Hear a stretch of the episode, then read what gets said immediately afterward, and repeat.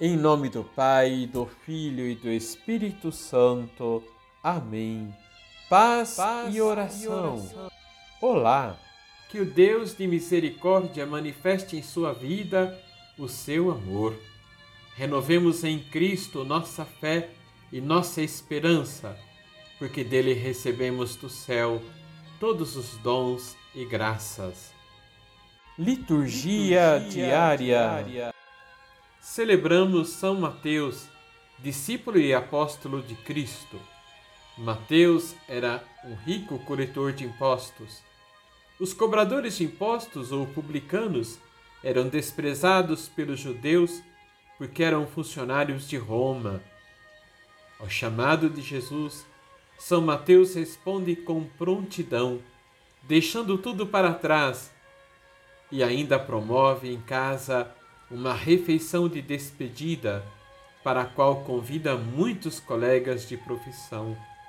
Jesus, que veio para oferecer a salvação a todos, não se deixa levar por esses preconceitos.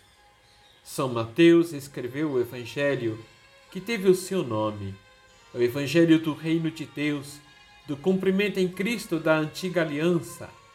É o Evangelho das bem-aventuranças e do cumprimento em Cristo das parábolas do reino e do juízo universal, escrevendo para os judeus cristãos, deixa claro que Jesus é o Messias e que nele realiza de modo perfeito todas as promessas do Antigo Testamento.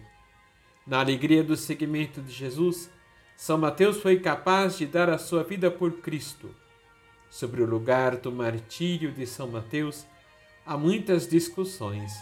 A mais aceita é que teria morrido na Etiópia, não a da África, mas ao sul do Mar Cáspio. Vamos rezar? Vamos. Senhor, vos louvamos pelo testemunho de São Mateus, que nos encanta por sua disponibilidade. Deixou todos os bens e tesouros deste mundo, pelo grande tesouro que sois vós nós os pedimos a graça de também nós, tão enredados pelas coisas do mundo, de sermos testemunhas de vosso amor e misericórdia para todas as pessoas. Que assim seja.